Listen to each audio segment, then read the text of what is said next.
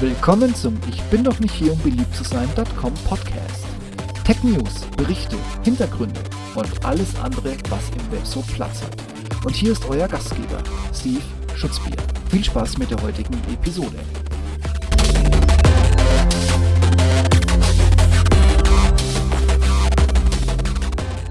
Mein letzter Blogpost und Podcast für 2018 und ich muss schon wieder schimpfen. V-Things ist zurück, verdammt nochmal.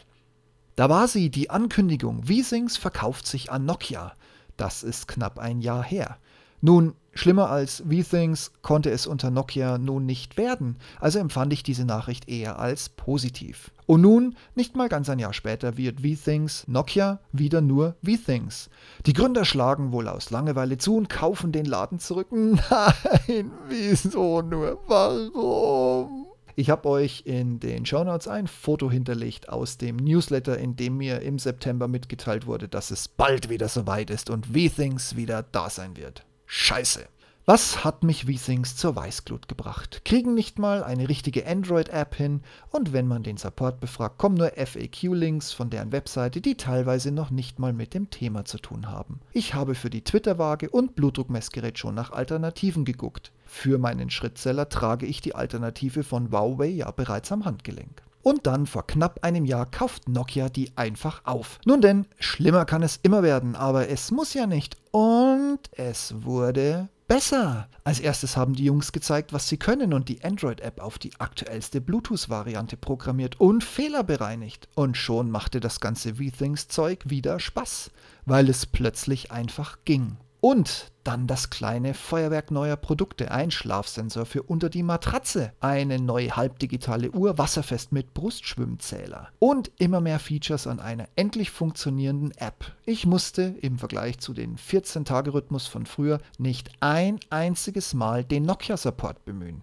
das erste Mal, dass das Zeug wirklich problemlos funktioniert, auch wenn Nokia den größten Fehler von V-Things bei der Waage ausmerzen und eine mir wichtige Funktion wegen fehlender CE-Zulassung ferngesteuert entfernte. Unfassbar, dass V-Things mal ein französischer Laden war, dem das CE-Zeichen nichts sagt. Nun gut, war wohl nicht made in Viva la France, schätze ich mal schwer. Aber seit ein paar Wochen ging es wieder zurück in die Steinzeit. V-Things hat V-Things von Nokia zurückgekauft. Das erinnert mich immer so an Loriot mit der Zusammenfassung der letzten Sendung von Lord Wither Biddlespoon und na egal.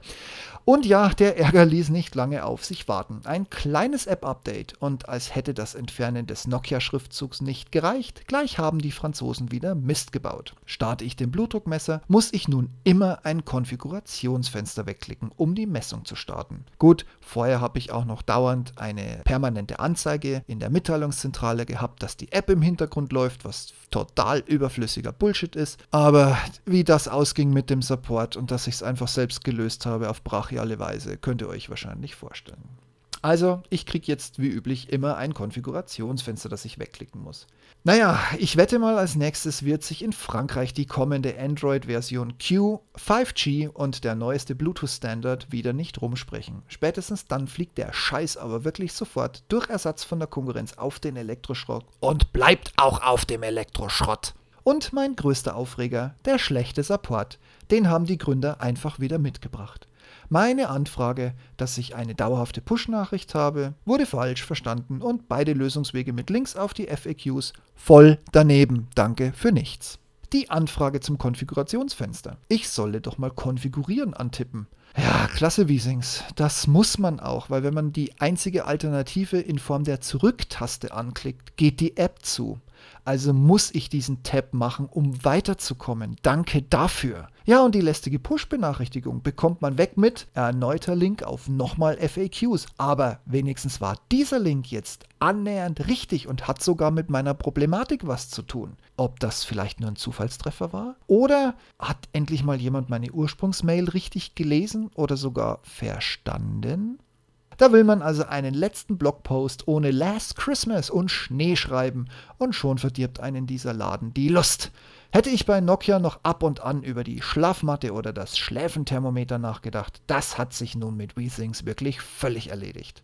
Am meisten bin ich allerdings gespannt, ob und wann meine Waage, naja, vielleicht endlich den in Frankreich auch existenten CE-Zeichen Wahnsinn erkennt und seine Pulswellenmessung zurückbekommt. Aber vielleicht ist es auch besser so, dass nicht, weil wer weiß, was an Hard- und Software dann plötzlich wieder nicht klappt. Kinder, kleiner Hinweis für euren Wunschzettel, streicht V-Things. Und Early Adopters und Erwachsene, sucht euch eine funktionierende Alternative zu den französischen Chaos-Jungs. Ihr werdet es definitiv nicht bereuen. Kosten tut das Zeug sowieso alles gleich. Jetzt aber zum wichtigen Teil. Und da sowohl der Blogpost als auch der Podcast im Jahr 2019 kostenlos und werbefrei bleiben soll, stellt euch im Hintergrund das sanftige Klapper von Jingle Bells vor, dieses rhythmische Ching, Ching, Ching, Ching. Ihr habt das Bild. Und man hört den Schnee sanft vom Himmel schweben und auf den Boden fallen, der bereits leicht schneebedeckt ist. Man hört einen Weihnachtsmann mit dicken Stiefeln in diesen Schnee treten, dieses typische Knirschen verursachen und ab und an rührt noch ein Elch im Hintergrund. Ist euch das jetzt genug Stimmung? Gut, dann lege ich los. Ich gebe ja nichts auf Weihnachten, aber das hält mich natürlich nicht davon ab, euch jetzt ein paar entspannte letzte Arbeitstage und danach ein paar ruhige Feier- und Ferien- und Urlaubstage zu wünschen und natürlich ein schönes Fest im Kreise eurer Liebsten. Ob das jetzt in echt oder nur mit euren Amazon Alexa Modellen ist, ist mir gerade egal. Auf jeden Fall wünsche ich euch das. Ich danke euch für die Treue in diesem Jahr und vor allem Dingen, dass ihr meine eine schöpferische Pause so grandios genutzt habt, um mit mir zusammen wieder neu durchzustarten. Danke auch für die vielen Mails, Kommentare, die Abos, die Likes und auf was ihr alles geklickt habt, um mich hier wahnsinnig zu machen, um meinen Spamfilter explodieren zu lassen. Ich find's geil und macht bitte nächstes Jahr genauso weiter. Also, ich wünsche euch viel Technik zu Weihnachten, ein paar ruhige Tage, ignoriert Handbücher, lesen wird völlig überbewertet. Einfach mal draufklicken, ihr habt ja sechs Monate Garantie, um den Schrott dann wieder zurückzuschicken. Und in dem Zuge natürlich keine allzu großen Rücksendewellen nach den Feiertagen. Besinnliche Ruhe und startet mal kräftig einen Urknall ins neue Jahr, den ihr bitte selber anzünden sollt. Ich melde mich im Januar dann bissig und übellaunig wieder, wahrscheinlich mit Sport und Diättipps. Okay, wer im Glashaus sitzt, ich halte schon meine Schnauze. Ich finde ein anderes Thema, versprochen. Macht's gut, macht nichts, was ich nicht auch tun würde und glaubt mir, das schränkt die Auswahl nicht im entferntesten ein.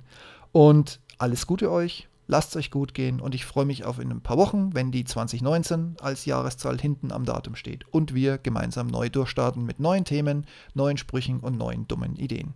In diesem Sinne, macht's gut, bis demnächst. Wer zur Schneeballschlacht einlädt, fängt an. Macht euch ein paar schöne Tage. Ihr habt's verdient. Bis dahin, wir hören uns in 2019 wieder. Macht's gut, ciao, ciao.